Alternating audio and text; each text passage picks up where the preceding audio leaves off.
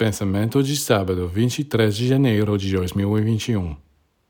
Os humanos não estão acostumados a pensar em coisas que podem mudar suas vidas. Meditação, contemplação, oração. Todas essas atividades susceptíveis de melhorar sua existência, porque desencadeiam nelas forças capazes de transformar e neutralizar seus estados negativos. Elas as negligenciam e, no entanto, mesmo para a saúde, é muito melhor viver a vida espiritual.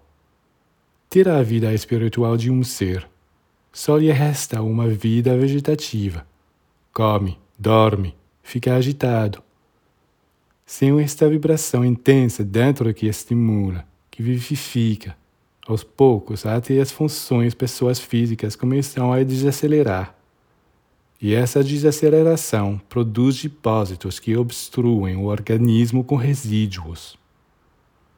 Portanto, mesmo que seja apenas para se manter saudável, tente viver a vida espiritual